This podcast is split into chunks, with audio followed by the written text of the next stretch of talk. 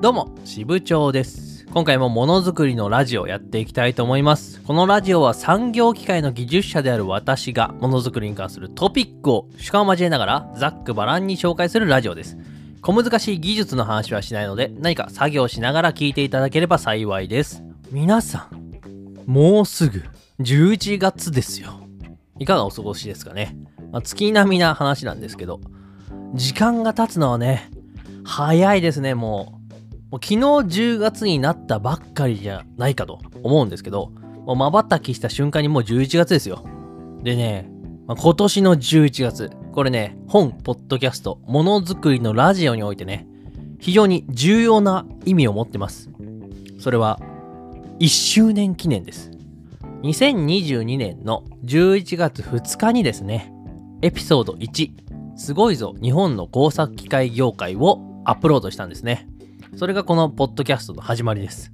でね、次回ね、エピソードを投稿する頃には1周年を迎えて、このものづくりのラジオも2年目に入ります。これもまたね、一瞬の出来事で、もうポッドキャスト昨日始めたばっかじゃないかとね、そういう記載するんですけども。でもやっぱね、振り返れば、なかなか濃厚な1年でして、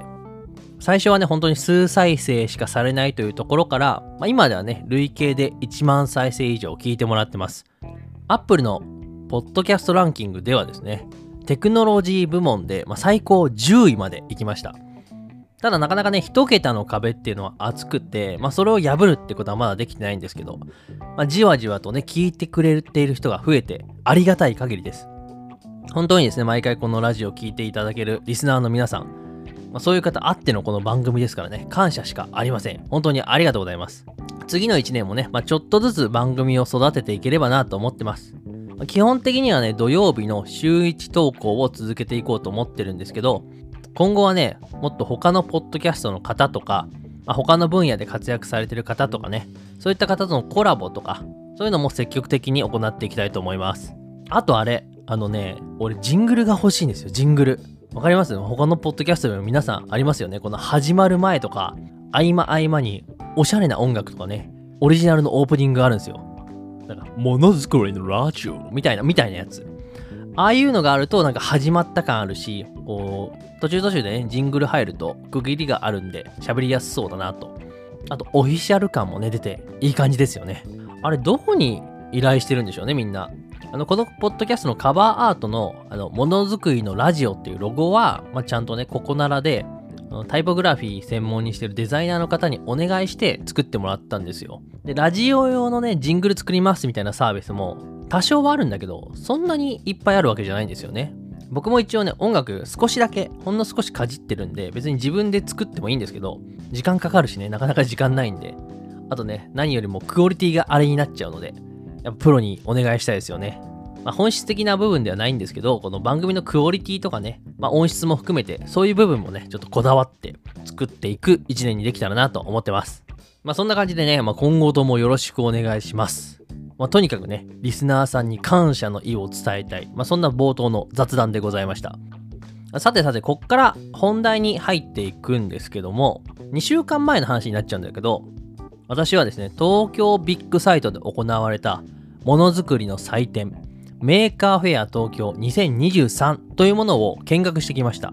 今日はその時の見学レポートとして、まあいろいろ語っていければなと思います。メーカーフェア東京2023っていうのは、10月の14日、15日、土日2日間で行われたイベントです。ま、場所はね、東京のビッグサイトの西館という部分のね、一部を貸し切って行われました。そもそもその Maker Faire って何なんだって話なんだけど、これ一言で言えば、趣味のものづくりの祭典です。あの前々回かな？前々回のエピソードで、あの MECT っていうね、機械の展示会の話させてもらったんですけど、それはね、主に企業が参加する非常にビジネスライクな展示会なんですよ。 Maker Faire っていうのはその全く逆で、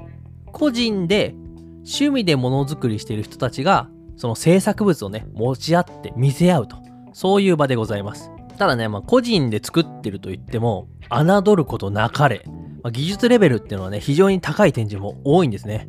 もう技術変態集団たち。いな、紳士ですね。技術紳士たちが、こう、自分のね、変態技術や紳士な技術を持って、コミュニケーションを取る、そういう社交場なんですね。ねものづくりの発想も面白くて、あ、ビジネス系がないね、ある意味でカオスな展示が多いんですけど、まあ、変なもん作ってね、目立ったもん勝ちみたいなところあるんですけど、まあ、本当に楽しい展示会です。ま Maker Faire についてね、ホームページからの説明を拝借しますと、メーカーフェアは誰でも使えるようになった新しいテクノロジー、まあ、カードサイズのマイコン、センサー、3D プリンター、ロボット、AI、VR などを使ってユニークな発想でみんながあっと驚くようなものやこれまでになかった便利なものを作り出すメーカーが集い展示とデモンストレーションを行うイベントです。とのことです。まあ、さっきも言ったけどね、基本的には趣味のものづくりの祭典で、基本的にはですね、皆さん個人またはサークル単位で参加してこう自分たちが追求してきたものづくりを披露してるんですね。実はね、私こういうイベント行くの初めてなんですよ。今までね、もうなんだろう、会社絡みのビジネスな展示会しか経験したことなくて、こういう趣味のね、展示会って初めてです。いやね、あの、すごくね、温和な雰囲気でした。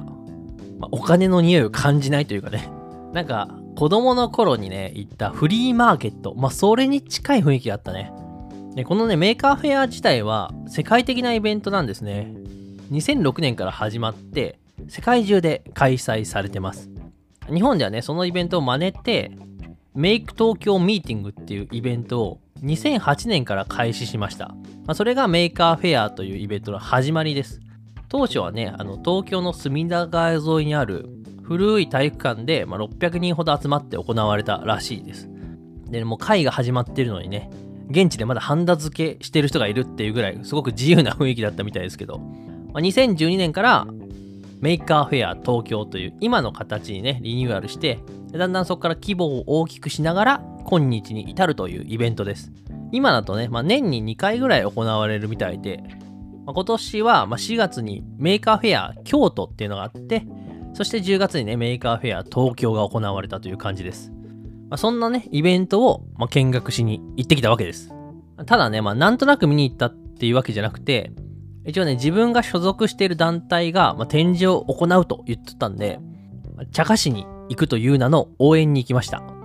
このラジオでもね、過去に紹介してますけども、ファクトリーサイエンティスト協会っていうね、あの現場の作業者に向けて IoT 教育をしようっていう団体があって、私もね、そこに入らせてもらってて、今はね、ティーチングアシスタントの立場で、まあ、教育のサポートを行ってます。そんな、まあ、ファクトリーサイエンティスト協会がメーカーフェアに出ると言ってたんでね、ちょっと応援しに行ったわけです。メーカーフェアってね、あの個人のものづくりの祭典って言いましたけど、ファブラボ関係の出展も多いんですよ。ファブラボってあのファブリケーションラボラトリーの略で、まあ、デジタル工作機械ですね。まあ、3D プリンターとかレーザーカッターとかね、まあ、そういうのを揃えた誰でも使えるものづくりスペースの総称です。これがファブラボって呼ばれるものなんですけど、こういうファブラボを各地で運営している方も結構メーカーフェアに集まるんですよ。で、ファクトリーサイエンティスト協会の講師陣ってこのファブラボの運営者非常に多いので、まあ、その関係もあっておそらくメーカーフェアに出展したんかなっていう感じですね。まあ、ちょっとごめんなさい。いろんな単語が出てきてこう情報過多なんですけど、まあ、ファブラボについてはまた別の機会でね、詳しく紹介したいと思います。まあ、そういうものづくりスペースがね、各地に実はあるんですよと。まあ、それだけ理解していただければまず良いかなと思います。で、話を戻しますけども、そんな感じでね、メーカーフェアに行くことになったんですね。私はまあ愛知県に住んでるんで、まあ、日帰りで土曜日だけ参加してきました。まあ、本当はね、泊まりで行きたかったんですけど、まあ、子供もまだちっちゃいし、まあ、家族の兼ね合いもあってですね、なかなかこう、泊まりで行くって難しいんで、日帰りでね、弾丸ツアーしてきたわけです。まあ、ね、行けるだろうと思ったんですけどね、ぶっちゃけ正直舐めてたんですけど、希望を。カツカツでしたね、本当に。場所的にはね、東京ビッグサイトの西4ホールっていうね、一つのホールのみだけなんですよ。だからね、まあ、1日あればね、よっぽど十分だろうと思ってたんですけど、全然ダメでした。あのね、ジムトフっていうね、工作機械の展示会、これも東京ビッグサイトで行われるんですけど、それはね、全館使うんですよ。で、もう見学するだけで超ヘロヘロになるんだけどね。それに比べたらね、西4ホールのみって、もう全然余裕だろうと思ってたんですけど、足りなすぎです、時間が。やっぱね、泊まりで行けばよかった。もうね、本当にね、かなりごった返していて、まあ、相当混雑してました。それだけね、イベントへの注目度の高さっていうのもね、伺えたわけです。まあ、ここから具体的にね、見学したもの、紹介していければなと思います。まあ、本当に全部は紹介できないんですけど、まあ、ちょっとかいつまんで紹介します。会場に到着してね、一番最初にやったこと。それはですね、本を買いました。これね、事前に結構話題になってたんだけど、雑に作るっていうね、DIY の本が、会場で先行販売されてたんですよ。この本ね、著者が3名いる本なんだけど、全員ね、すごく有名な方なんですよ。で、サイン会ね、やってまして、今この本を買うと、その3人からね、直接サインをもらえるってことだったんで、もう秒で買いましたよね。もうね、ミーハーな私にはたまらないイベントでした。もうすぐ買いました。で、本当にね、有名な人たち書いてて、まあ3人いるんですけど、まず1人目がね、藤原まりなさん。知ってますか？あの、無駄作りっていう企画でね、すごい有名になったね、コンテンツクリエイターの方です。何の役にも立たないものづくりを追求し続けるということを2013年ぐらいから始めてて結構ねテレビとかにもよく出る有名人ですなんかとにかくねどういう発想やねんっていうね 無駄な発明が超多くてすげえ面白いんですよ作品数はねめちゃくちゃ多いんだけどこのなんか代表作とかいっぱいあるけど個人的にほんとこれなんやねんと思ったのはイヤホンを絡ませるマシンとかあるんですねイヤホンをこう入れると自動でぐちゃぐちゃに絡ましてくれて、ストレスを増やしてくれるっていうマシンです。こういう発想のマシンを山のように生み出している人気クリエイター。これが藤原まりなさんです。もう一人の著者。これギャルデンさんですね。ギャルが電子工作をするというユニットです。ギャルも電子工作をする時代というコンセプトをもとにですね、盛れるものづくりを追求している方々です。2016年から2人組のユニットとして活動されていて、まあ、光物の電子工作をすごく得意としてます。著書の中には、ギャルと作るバイアス点上げサイバーパンク光物電子工作っていう本もあるんですけど、まあ、あの、著書名からわかるようにね、すでにギラギラしてるんですね。今はね、一人脱退してしまったんで、まあ、ユニットと言いながらもね、お一人で活動されてるようです。これがギャルデンさんです。もう一人が、まあ、石川大樹さん。この人もクリエイターなんですけど、ヘボコンというですね、ロボットコンテストの主催者です。ヘボコンっていうのはね、技術力が低い人のためのロボット相撲大会です。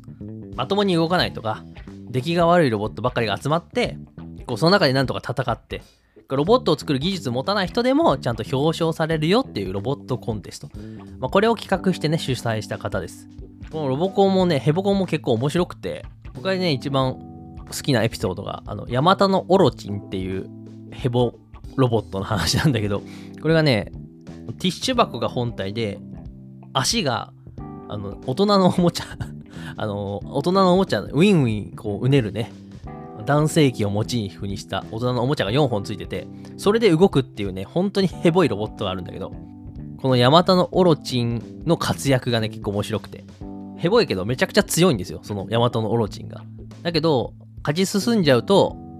とてもテレビに出れるようなビジュアルじゃないんで、こいつがね、優勝したりね、こう、勝ち進んでいくと、メディアに取り上げられなくなると、イベントが。なんで、早くこいつを潰さなきゃいけないっていう なんか矛盾があって、でもクソ強いみたいなね。この戦いがね、すごく面白かったです。ぜひともね、ちょっと気になる人は見てください。ちょっと話それちゃいましたけど。まあ、こういうね、面白いことをやってる方々が共同で書いた本が雑に作るっていう本で、あのね、きっちりとサインいただいてきました。でこの本ね、まだちょっと私も読み途中なんですけど、本当に今からものづくりしたいよっていう方向けの本になっていて、まあ、個人向けですね、まあ、DIYer にとってですね、貴重な技術情報とか、あと心構えがね、やっぱ書いてます。非常に面白いんでね、今からなんか作りてえなっていう方にはすごくおすすめです。概要欄にね、リンク貼っときます。まあ、そんな感じでね、ミーハーな私が有名人にまず吸い寄せられて、サイン会をに参加してきたっていう話です。でね、またまたね、ミーハーを発揮しまくってて、まあ、とにかくちょっと有名な人のブースに行きたいなと思って、あのそういう方のを中心にちょっと回ってましたけど、次に行ったのはね、和也柴田さんという方のブースです。この方もね、すごいテレビに出てる有名な方なんですけど、ギリギリ役立つものづくりを追求してる方です。いいですよね。みんな追求してるものづくりが微妙に違って面白いんですけど、代表作とかだと、あのつぶつぶトルネードっていうのがあります。これはね、あの、缶のコーンのスープとかあるじゃないですか。あれって最後までね、この中のコーンが飲めないことがあるんですけど、それが飲めるように、コーンの缶をね、セットしてこう、ボタンを押すとね、ぐるぐるぐるって回ると。そういう機械です。これを使うことによって、綺麗に最後まで飲み干すことができますよと。でこれがね、朝のニュースとかの番組で取り上げられてましたからね、すごいバズってました。あと最近の発明だと、顔面スマホシールドとかって言って、寝転んでね、こうスマホ見てるとね、顔にスマホ落とすってことがあると思うんですけど、それを瞬時的にガードしてくれるっていう機械です。こんな感じでね、高い技術力を駆使してギリギリ役立つものを作ってるっていうクリエイターさんが、和也柴田さんです。でブースにね、お邪魔させてもらって、まあ、直接お会いして、まあ、つぶつぶトルネード触らせていただきました。こうやってね、こう、クリエイターの方と直接会って、発明の話が聞けるっていうのが、まあ、ある意味メーカーフェアの最も魅力的なところですね。で非常にね、面白かったです。あと、あとね、あの、渦間重工さんというところのブースにもお邪魔しました。渦間重工さんはね、あの、エキゾーストキャノンっていう空気砲を開発し続けている方で、圧縮空気をね、一気に解放させて、爆音を放つ機械。まあ、これを個人で開発研究してる方です。メーカフェアの展示ってね、結構電子工作系が多いんですけど、その中でもがっつりメカ系、まあ、流体機器を開発されている方です。まあ、僕もどっちかって言ったら専門はね、そのメカ系なので、すごくね、技術的にも参考になる展示でした。でね、渦間重工さんね、実演やってたんですね。実際にこの空気砲を撃つっていうパフォーマンスやってたんですけど、これがね、本当に大迫力でした。野外のね、あの実演上でこう空気を放つと、すげえいい音がするんですよ。もうなんかパンパンって、ま、もうこれも本当に、ね、聞いてもらうしかないんだけど、口ではね、とても 言い表せないんだけど、めちゃくちゃ迫力があるんですね。で、まあ構造が異なったね、キャノンでこう、何本も使って実演するんですですけど、まあ、音の質とかね、仕様が違って、面白いんですよ。でも子供たちも首ったけですよね。そんなかっこいいね。なんか空気銃みたいなバンバン撃つと。最後ね、撃ちたい人撃ってもいいよって言ってね、こう、触れるフェーズがあって、もう子供がね、こう、長蛇の列になってました。で実演ではね、終わったら拍手喝采で、ああ、なんかこういう拍手をもらえるものづくりって、すげえいいなと思わされる展示でした。で、渦間重工さんはね、活動名で、実際、ヤスさんという方がやってらっしゃるんですけど、このエキゾーストキャノンのね、細かい構造については、なんかね、著書であるね、ありえない理科の大辞典とかね、ありえない工作辞典っていう本の中で語られているんでね、詳しく知りたいっていう方は、そういう本買うといいと思います。このありえないシリーズはね、一時期この鳥取県の有害図書に指定されてしまって、Amazon で発売禁止とかになってて揉めてたりしたんですけど、あの僕もこれ読んでますけど、いい本です。有害じゃないです。大丈夫です。安心して買ってください。というのはね、渦間重工さんの紹介でした。あとね、他だと、木の歯車工房さんにもお邪魔したんですね。これね、僕のポッドキャストの第44回のエピソードで、この人は見とけ。おすすめのものづくり情報発信者を勝手に紹介っていう回があるんですけど、そこで私が勝手に紹介した方、それがね、木の歯車工房さんです。この人は名前の通り、木の歯車を使ったおもちゃを作ってる方で、ま、作品はね、YouTube に動画とか上がってるんで、ぜひ見てほしいです。本当にすごい。本当にすごい。本当にすごい。もう何回も言うけど。ちょっともう本当、ま、まず見て。まず見てって感じ。歯車と組み合わせでね、めちゃくちゃ複雑な動きを実現してるんですね。しかもね、ただ複雑に動くだけじゃなくて、ちゃんとね、そのストーリー性があるんですよ、動きに。で、動物をモチーフにしてる作品が結構多いんだけど、動きに物語があって、こう、すごく作り手のこだわりを感じるんですね。動力っていうのは本当にね、手でハンドルを回すだけなんですよ。なんですけど、なんでこんな複雑な動きができるのか、未だに理解できないです。まあ、超クオリティ高いです。でもね、販売とかしなくて、これはただ自分の子供たちのために趣味で作ったものなんですって。ただそれだけの用途で、ここまでのクオリティなのかと。もう感動が止まらないわけですよ。まあ、気候学って言っていいんかな。まあ、からくりの世界の技術なんですけど、まあ、電子工作とかが多い中で、がっつり物理的な構造の可能性を感じる素晴らしい展示でした。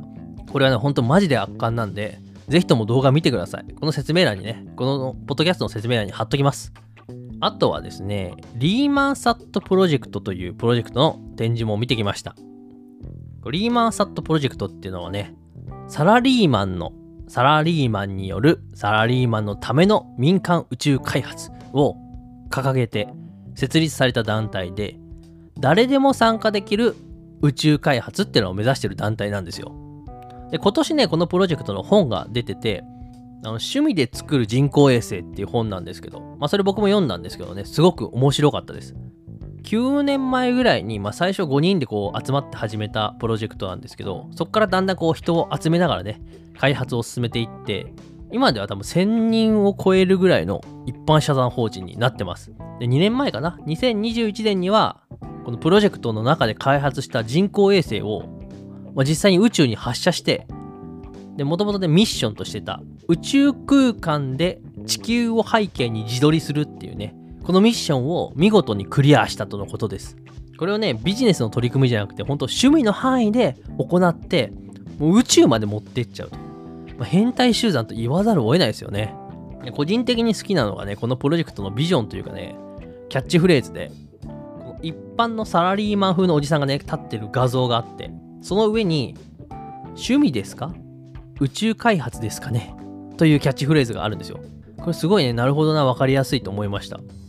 そういうね、なんか冴えないおじさんに趣味を聞いた時に、こう、ああ、まあ宇宙開発ですかねって言えるような世界。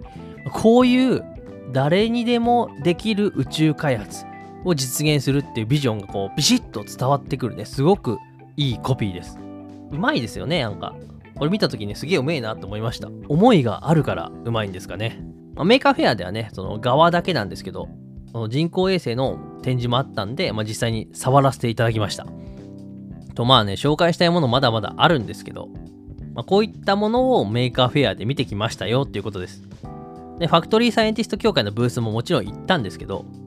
もうめちゃくちゃ盛況で、茶化すというかね、挨拶する暇もほとんどなかったです。この、この協会ってね、別にそんなふざけた協会じゃなくて、あのちゃんと真面目なね、あの、教育をしてる協会なんで、メーカーフェアの毛色とそんな合わないんじゃないかなって最初思ったんですけど、でもやっぱね、こう、その中でもすごく盛況で、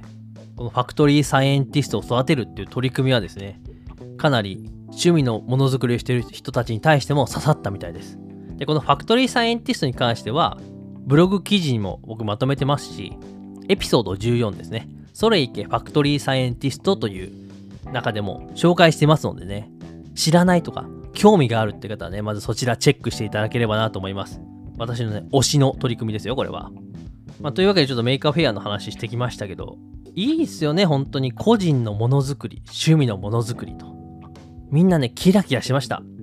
僕はね、会社で工作機械という産業機械の、まあ、製品開発とか、新規の開発で携わってますけど、自分のものづくりも追求したいなっていうね、強い衝動に駆られました。でね、このメカフェアうまいのがね、こうメカフェアではね、工作本とかマイコンボード、センサー、たくさん売ってるわけですね。もうね、そんな展示見てさ、モチベ上がっちゃうわけじゃないですか。ああ、すごい、こんな、こんなものをみんな作ってるんだと。で、センサー売ってるわけですよ。大散財ですよね。